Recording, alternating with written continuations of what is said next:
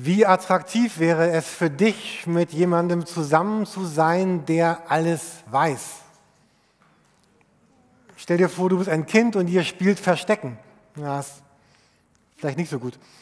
Oder ich, ich plane eine Überraschung, eine Überraschungsparty. Auch nicht gut. Oder ich bin in Geschäftsverhandlungen. Der andere weiß, was mein Limit ist, was meine Begrenzungen sind. Der weiß, was meine Firma wirklich. Auch nicht gut. Oder wir spielen ein Spiel ein Kartenspiel, ein Brettspiel und der andere kennt und weiß meine Taktik. Auch schlecht. Also ich stelle mir das Mittel attraktiv vor, mit jemandem zusammen zu sein, der alles weiß. Es geht nicht darum, dass ich jetzt ganz große Leichen im Keller hätte oder Dinge zu verbergen hätte. Naja, ein paar Dinge schon, aber, aber ich fände es nicht attraktiv, mit jemandem zusammen zu sein, der alles weiß. Aber wenn ich denn mit jemandem zusammen wäre, der alles wüsste, dann wäre das ja nochmal ganz wichtig, wie, wie steht diese Person zu mir? Also wartet sie vielleicht nur darauf, dass ich einen Fehler mache, mir einen reinzuwirken? Will diese Person mir schaden mit diesem Wissen oder ist sie mit diesem Wissen für mich? Oder es gibt so bestimmte Persönlichkeiten von Menschen. Kennt ihr diese, diese Besserwisser? Also die Menschen, die wirklich viel wissen, was ja an sich schön ist, aber die, die immer sagen, deutlich machen, dass, dass sie ziemlich viel wissen und du ziemlich wenig weißt. Oder wenn jemand sein Wissen nicht teilen will, auch blöd. Wisst ihr noch, als ihr in der Schule wart oder vielleicht seid ihr noch in der Schule oder macht gerade eine Schulung, dann gibt es eine Klassenarbeit und der andere neben dir will sein Wissen einfach nicht teilen mit dir. Es gibt ja solche Leute, die nicht bereit sind, dich Nein, ihr habt alle nie abgeschrieben. Ne? Ach, ich, ich, glaube, jeder hat in der Schule mal abgeschrieben. Na gut, vielleicht nicht jeder. Ähm, ich möchte euch einen Bibeltext zeigen. Hebräer 4, Vers 13. Ihr ahnt schon, was da ungefähr stehen wird. Kein Geschöpf ist vor ihm, also vor Gott, unsichtbar. Alles ist bloß und aufgedeckt vor den Augen dessen, mit dem wir es zu tun haben. Gott stellt sich in der Bibel vor als jemand, der alles weiß. Es gibt nichts, was er nicht weiß, was er nicht kennt, wo er nicht hineinsieht, was er nicht durchschaut, was Gott nicht versteht. Und hier in diesem Bibelvers steht ja auch am Ende eine ziemlich neutrale Formulierung zunächst einmal. Hier steht nämlich, äh, mit dem wir es zu tun haben. Das bedeutet, alle Menschen haben es mit Gott zu tun. Da gibt es Menschen, die ihn kennen und die sagen, Gott ist mir eigentlich egal, er ist mir gleichgültig. Dann gibt es Menschen, die Gott lieben, dann gibt es Menschen, die Gott hassen, dann gibt es Menschen, die Gott ihr Leben anvertraut haben. Aber alle, allen ist gemeinsam, dass sie es mit diesem Gott zu tun haben, der sich so vorstellt, als der Gott, der alles weiß. Natürlich gibt es dafür auch theologische Fachwörter. Es, theologisch heißt es dann die Allwissenheit Gottes oder das Vorauswissen Gottes. Es hat ganz viel zu tun mit der Allgegenwart und der Unbeschränktheit und der Aseität Gottes. Egal. Heute Morgen geht es darum, Gott weiß. Und Gott weiß nicht etwas, sondern Gott weiß alles. Gott weiß das Wirkliche und das Mögliche. Er weiß es mühelos und er weiß es vollständig. Vor Gott ist also, also nichts, nichts verborgen. Vor Gott sind wir sozusagen nackt, völlig angeschaut, durchschaut. Gott kennt jeden Gedanken, jede Tat, er kennt jeden Mensch, er kennt jedes Tier, er kennt jedes, jeden Umstand, er kennt die großen Zusammenhänge, er kennt jedes kleine Detail, jeden kleinen Zusammenhang unseres Lebens. Er kennt alle Regungen unseres Herzens. Gott, Gott weiß über all das Gute und all das Schlechte in der Welt, in meinem Leben. Und, und Gottes Wissen ist anders als mein Wissen. Gottes Wissen ist nicht gebunden an, an Raum und Zeit und an Lernen und an Schlussfolgerungen. Gott braucht keine Induktion oder Deduktion. Gott weiß einfach. Und Gott lernt auch in diesem Sinn nicht dazu. Also er, er kennt alles gleich gut. Gott ist, Gott ist nie überrascht. Gott, Gott rätselt nicht. Gott braucht keine Informationen. Und Gott, Gott kennt jeden Stern, er kennt alle Haare auf, auf unseren Köpfen. Er weiß, was wir im letzten Sommer getan haben und er weiß, was wir im nächsten Winter tun werden. Und Gott ist auch nicht gebunden an die Zeit. Für Gott gibt es keine Zeit. Gott also weiß alles über die, die Römer und die Griechen von damals. Gott weiß alles über Autos und Smartphones und, und Modelabels. Gott kennt Zalando und all das, was man da bestellen könnte. Und was noch besser ist, Gott kennt auch die Zukunft. Gott kennt die Raumstation und die Raumgleiter der Zukunft. Ich stelle mir das so spannend vor, was da alles auf uns noch zukommt vielleicht. Und Gott weiß schon, wie all das funktioniert und alles sein wird.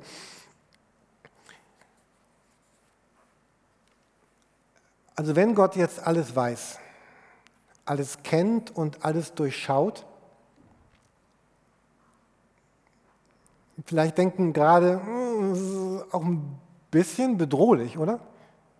Ähm, es, hat tatsächlich eine ungemütliche Seite. Es heißt einmal in Jesaja 23, 34, 24, oder kann sich jemand im Schlupfloch verbergen, in Schlupfwinkeln verbergen und ich sehe ihn nicht, spricht der Herr. Also ich kann vor Gott kein Theater spielen. Ich brauche es nicht, aber ich kann es auch nicht. Ich kann Gott nichts, nichts vormachen.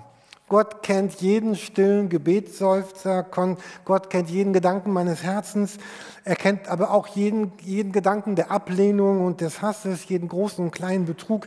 Gott kennt alle Unaufrichtigkeiten meines Lebens. Gott weiß alles. Und einmal gibt es so einen Satz, den Jesus sagt, der vielleicht so ein bisschen hart klingt zuerst. Aber in Johannes 2 lesen wir von Jesus, dass er sagt, es heißt dort von Jesus, er, er vertraute sich den Menschen nicht an. Also letztlich vertraute sich Jesus den Menschen nicht letztlich an. Ihm brauchte niemand zu sagen, mit wem er es zu tun hat, denn er wusste, was im Herz jedes Menschen vor sich geht. Also so, Gott sagt, also du brauchst mir gar nichts zu erzählen. Ich, ich, ich kenne dich besser, als du dich selbst kennst, mit all dem, was da ist. Und die Frage ist noch einmal, ist das denn wirklich jetzt so gut, äh, dass, dass Gott alles weiß und kennt? Die Frage ist natürlich eigentlich egal, weil ähm, Gott weiß und kennt sowieso alles, egal ob wir das jetzt gut finden oder nicht. Aber ich möchte in den nächsten Minuten ein bisschen dafür werben, dass wir auch davon überzeugt sind, dass das total gut ist. Dass Gott alles auch um mein Leben weiß gut ist, dass er alles weiß und kennt und auch mich durch und durch kennt. So ein erster Gedanke ist natürlich, ich habe das eben schon angedeutet, dass mein Leben ist Gott nicht verborgen. Mein Leben ist Gott nicht verborgen. Gott ist sehr gegenwärtig. Es gibt so eine total schöne Stelle im, im Johannesevangelium 1, Vers 48. Da äh, kommt jemand zu Jesus und der heißt Nathanael und dann sagt Jesus, hey Nathanael, schön, dass du da bist. Und dann sagt Nathanael, Jesus, ich sehe dich gerade erstes Mal, first time, woher kennst du mich?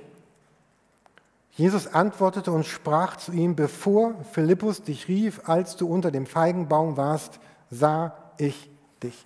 Also da ist dieser Nathanael, der sitzt irgendwo unter einem Feigenbaum.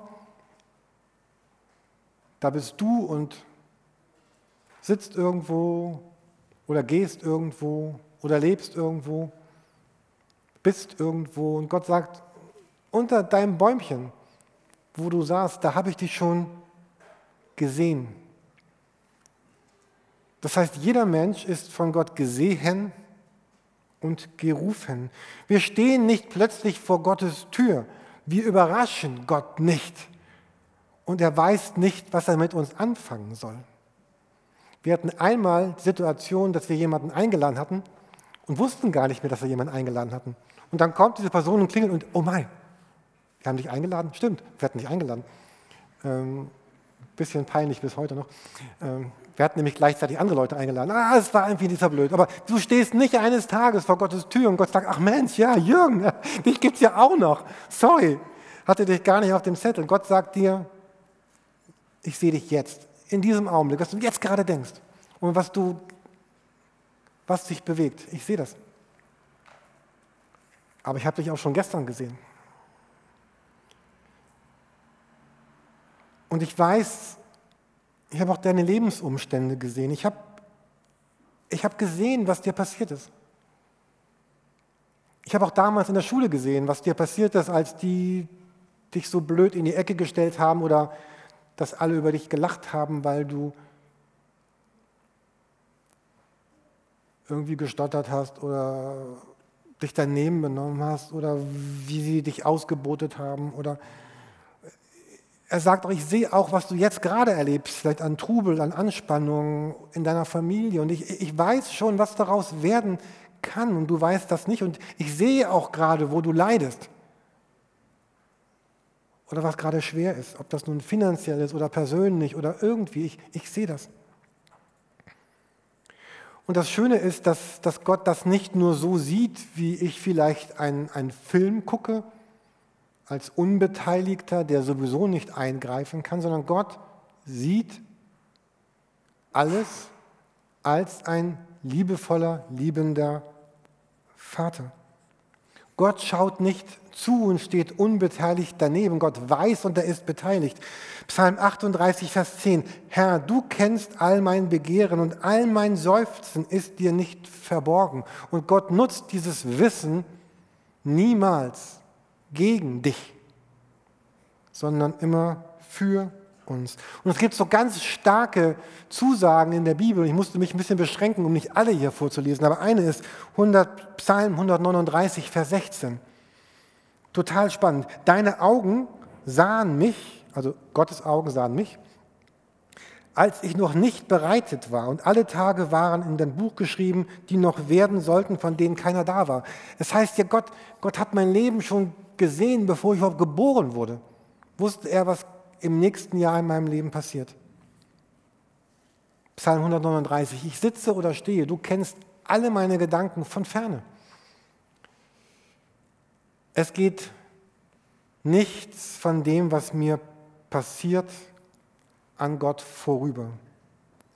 Und Gott wird nie sagen, ach, das habe ich ja gar nicht gewusst. Sorry. Ähm, und er er nutzt dieses Wissen für uns. Ein zweiter Gedanke, Gott, dass Gott alles weiß und kennt, hat ganz viel auch zu tun mit, äh, mit meinem Tun. Also mit meiner Ethik, mit meiner Moral, mit meiner Lebensgestaltung. Mit, ähm, wenn Gott alles weiß, dann weiß Gott auch, was für mein Leben gut ist. Ähm, wir haben zwei Kinder, diverse Haustiere, aber überwiegend auch zwei Kinder. Und wir haben, ich bin sicher, ich weiß, wir haben, äh, wir haben bei der Erziehung ganz viel immer wieder falsch gemacht. Wahrscheinlich wie jeder, der Kinder hat, sagen muss, ich habe vieles gut gemacht, aber auch vieles wirklich falsch. Manche Gebote, Vorschriften, Regeln waren nicht die besten, die unseren Kindern geholfen hätten. Wir mussten manches korrigieren, aber auch hier in der Kirche oder bei dir auf der Arbeit oder bei dir zu Hause oder im Sportverein oder wo immer wir leben. Na natürlich kommt das ganz oft vor, dass wir falsche und unglückliche Entscheidungen treffen, einfach weil wir es nicht besser wissen in dem Augenblick. Können wir gar nicht verhindern. Dann ist es gut, wenn man das irgendwann einsieht, wenn man die menschliche Größe hat zu sagen, hm, gut, habe ich falsch entschieden, war nicht das Beste, sorry, tut mir leid, anders weiter. Manche können das, manche können das nicht. Aber das muss Gott eben niemals tun, so weil, äh, weil Gott weiß, was für das Leben von, von, von Jürgen und von Zeit und von Barbara und von allen anderen, die ich gerade nicht alle nennen möchte, euch meine ich auch, meint, äh, was für euer Leben gut ist. Und deswegen finden wir in der Bibel oder wenn wir beten, dass, dass Gott zu uns redet, dass wir, äh, es gibt ganz viele Sätze in der Bibel, wo Gott sagt, tu es doch bitte so und tu es nicht so. Wo Gott sagt, wie Leben funktionieren kann. Äh, Beschreibung, wie Gott sich unser Leben vorstellt. Und es geht nicht darum, dass Gott all das sagt, weil er so ein bisschen bestimmen möchte, so ein bisschen, oh, ich möchte mal sagen, wie du leben sollst, sondern weil er weiß, was gut ist für mein Leben. Und wenn ich mich dann darauf einlasse und sage, okay, ich, ich würde jetzt eigentlich gerne so handeln, alle meine Freunde handeln auch so, aber ich ich gehe jetzt doch mal diesen Weg, weil ich überzeugt bin, dass das, was Gott mir gerade sagt, äh, gut ist. So Gottes Worte, Gottes, was er schreibt in der Bibel, deswegen ermuntern wir immer, lest die Bibel, lest sie ganz von vorne bis hinten und, und lest sie immer wieder und lest sie jeden Tag, einfach um zu verstehen, was Gott über unser Leben möchte. Und da redet Gott über, über Vergeben, über Geld, über, über Wahrheit, über Lebensplanung und dann einfach das zu tun, weil Gott sowieso alle Dinge weiß. Wir haben heute Morgen, oder ehrlich gestern, eine Rechnung bekommen für die Gemeinde, für unseren Container. Wir hatten so einen ganz großen Container da drüben stehen. Und ich wusste, was das ungefähr kostet und die Rechnung war nur die Hälfte. Ist das nicht toll? Ich, ich wollte sie Harald auf den Tisch legen, dann dachte ich, Moment mal, warum ist es nur halb so teuer? Okay, Sie haben uns die falsche Abfallart berechnet. Es gibt verschiedene Abfallarten. Manche Abfallarten sind günstig und andere sind teuer. Ihr ahnt schon, wir haben die teure gewählt, weil da alles rein musste und Sie haben uns nur die günstige berechnet. Harald, ich habe die Rechnung zurückgehalten. Ich rufe da jetzt mal morgen an und sage, hallo, wir hätten gern die teurere Rechnung. Ähm, aber mein erster Impuls war aber, komm, ich gebe Harald jetzt diese Rechnung und wir sparen 300 Euro. Aber ich glaube, wir als Kirche und ich wäre damit irgendwie nicht froh geworden. So, äh, und Gott wird schon dafür sorgen, dass irgendwer von euch gleich 300 Euro spendet, damit wir den Container bezahlen können. Scherz. Also, ähm, obwohl. Hm. Also dieser Gedanke, Gott weiß und Gott, Gott wird sich irgendwie kümmern, Gott sorgt sich. Also, ähm, also Gott sagt, was gut für mein Leben ist, nicht weil er Spaß hat, uns zu kontrollieren oder zu beherrschen, sondern weil er weiß, was gut für mein Leben ist und wie es gut ausgehen würde. Und wenn wir sagen, wir folgen dem oder wir gehorchen dem oder wir gehen auf diesem Weg, ähm, wird es gut ausgehen. Mein dritter Punkt ist jetzt noch ein bisschen ernster als der zweite. Wir alle erleben in unserem Leben, dass manchmal Dinge wirklich schief gehen, weil wir sie schief gehen lassen, weil wir sie verbocken. Weil wir uns daneben entscheiden, weil, weil wir Dinge tun, die wir nicht hätten tun sollen. Und wir wussten auch vielleicht, dass wir sie nicht tun sollten. Und Dinge laufen schief, laufen aus dem Ruder, äh, sind irgendwie durcheinander gekommen. Die Bibel nennt das auch, auch Sünde oder Versagen oder Schwäche. Und, und das Schöne ist, dass das, was vielleicht in deinem Leben morgen schief laufen wird, weil, weil du dich falsch entscheidest, weiß Gott schon heute. Und wenn Dinge aus deiner Vergangenheit hochkommen, wo du plötzlich merkst, oh ja, das habe ich gemacht, und du bist erschüttert und zerbrochen über das, was du getan hast, dann, dann wusste Gott das schon die ganze Zeit. Wir können Menschen enttäuschen. Es kann sein, dass jemand heute sagt, Mensch Jürgen, ich bin total enttäuscht von dir. Ich hätte nicht gedacht, dass du sowas tust oder dass du sowas tun kannst oder dass du dazu fähig bist manchmal sind wir enttäuscht von Leuten. Und in diesem Sinne ist Gott niemals von uns enttäuscht. Weil er wusste all das schon vorher. Manchmal erschrecken wir uns über das, wozu wir fähig sind, aber Gott erschreckt sich nicht, weil er, er wusste es nicht schon vorher.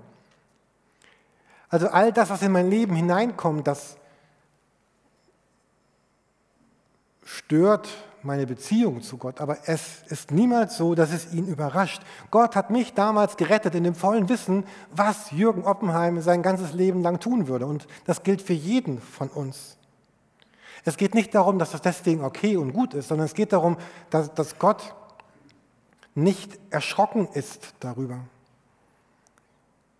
Gott hat gesagt, dennoch, na gut, packen wir es an, wir wir leben einfach Leben gemeinsam. Wir starten jetzt mal dieses Projekt Jürgen Oppenheim. Du darfst jetzt Christ werden und wir. Aber er weiß, er wusste damals schon vor diesen vielen 20 Jahren, als ich Christ wurde, was ich heute und gestern verbocken würde, was ich, was schieflaufen würde. Also ich will sagen, Gott ist nicht erschrocken. Es gibt einen total spannenden äh, Psalm, ein Gebet im Alten Testament, da geht es um, um David. Vielleicht kennen manche den Psalm, das ist der Psalm 32. Da geht es darum, dass David, das war so ein ganz wirklich großer Glaubensheld im, im ersten Teil der Bibel, im Alten Testament, einer der wirklich großen. Und David hatte Dinge getan, Er hat wirklich ganz schwere Schuld auf sich geladen. Und seine Schuld war so groß, dass, dass sogar ein Mensch gestorben ist aufgrund seines Befehls. Also er hat eigentlich jemanden umgebracht. Er hat eine Ehe zerstört, er hat jemanden umgebracht, er hat, jetzt sagst du, okay, all die Dinge, die ich getan habe, sind ein bisschen nicht ganz so schlimm. Äh, aber, aber David hatte dann beschlossen, ach wisst ihr was, ich, ich mache einfach so weiter wie bisher. Nennt man das Business as usual? Ich, ich tue so, als wäre nichts gewesen, hat sich David gesagt. Ich lebe so weiter und wird schon werden. Ähm, und dann ein paar Verse aus Psalm 32. Denn als ich es verschweigen wollte, verschmachteten, schreibt er hier, meine Gebeine durch mein tägliches Klagen. Denn deine Hand lag Tag und Nacht schwer auf mir, dass mein Saft vertrocknete, wie es im Sommer Dürre wird. Das kennen wir, ne? Sommer, Dürre, schaut raus, trotz Regen gestern, Dürre kennen wir. Und dann Vers 5, darum bekannte ich dir meine Sünde und meine Schuld verhehlte ich nicht. Ich sprach, ich will dem Herrn meine Übertretungen bekennen, da vergabst du mir die Schuld meiner Sünde. Es gibt für diesen Psalm 32 ein neuerdings ein medizinisches Fachwort, das nennt sich zum Beispiel Neurose. Das heißt, ich, ich verdränge irgendetwas, also David jetzt hier seine Schuld, er tut so, ich packe die mal hinter die Box, ne? er tut so, als wäre die nicht da, und an einer anderen Stelle kommt dann was raus. Also hier bei David, er hat diese Schuld hinter diese Box gepackt, er wurde aber körperlich krank. Es meldet, meldet, sich an anderer Stelle. Er sagt, es verspachteten meine Gebeine, mein Saft vertrocknete. Ich sage nicht, ganz wichtig, dass jede Krankheit diesen Grund hat. Aber hier bei David war es so. Bei ihm war es so, dass die Dinge, die er nicht geklärt hatte, hinter der Box dort, sich körperlich bei ihm gezeigt haben. Lest es gerne nach, Psalm 32. Und hier war der Ansatz jetzt nicht, dass er mit einem Pastor oder mit einem Ältesten um Heilung seines Körpers gebetet hatte, sondern dass David endlich begriffen hat zu sagen, Gott, du weißt ja sowieso alles, was vorgefallen ist. Ich höre jetzt einfach auf, so zu tun, als wäre nichts gewesen und, und, und ich rede mit dir, Gott, darüber. Ich rede darüber, was ich verbockt habe, was durch mein Leben schiefgelaufen ist. Und wie gesagt, Gott war ja nicht überrascht. Gott war auch nicht erschüttert. Gott wusste das ja sowieso. Gott weiß alles und das ist gut für uns. Und David konnte wieder heil und gesund werden. Es ist gut für uns, dass Gott alles weiß er ist nicht erschrocken, er ist nicht erschüttert. Wir können mit ihm darüber reden. Ein letzter Punkt, der, der ist ganz kurz, weil wir im Herbst darüber ganz lange reden werden. Im Herbst werden wir eine sechsteilige Predigtreihe über das Vaterunser haben.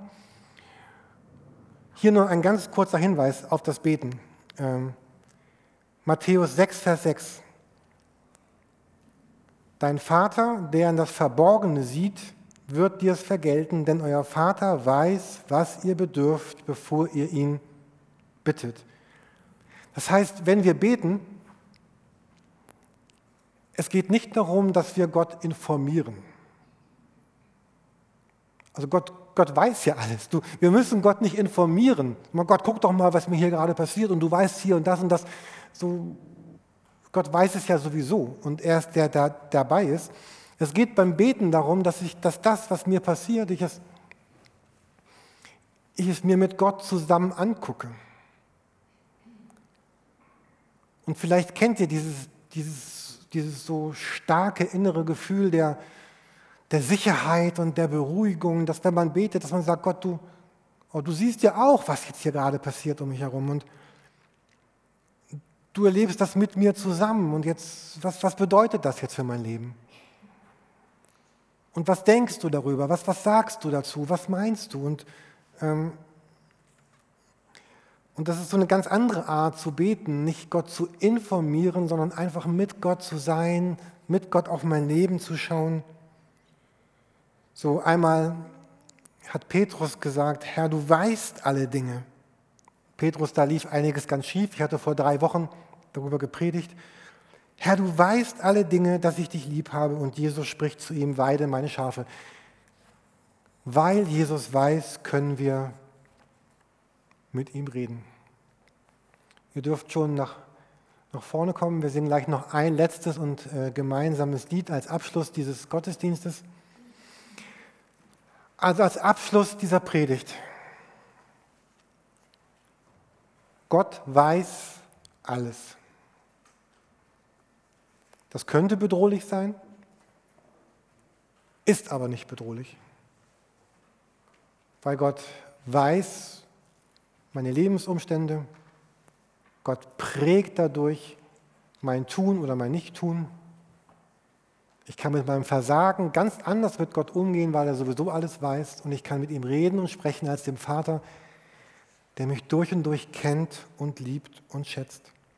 Und so eine Lebenshaltung könnte für unser Leben sein oder so ein Gebet. Ich habe mir mal so, es könnte so klingen, so, weil du so viel von mir weißt, Jesus, möchte ich mehr von dir wissen, Gott. Ich habe eine Sehnsucht, dich zu erkennen. Ich habe ein Verlangen, dir nahe zu sein und zu tun, was du sagst, weil ich überzeugt bin, dass du es gut meinst. Und ich freue mich auf die nächste Woche, die wir beide gemeinsam erleben, nämlich du, Gott, und ich. Und danke, dass du alles weißt und dass darin eine echte Kraft und Befreiung und Stärke meines Lebens liegt. Amen.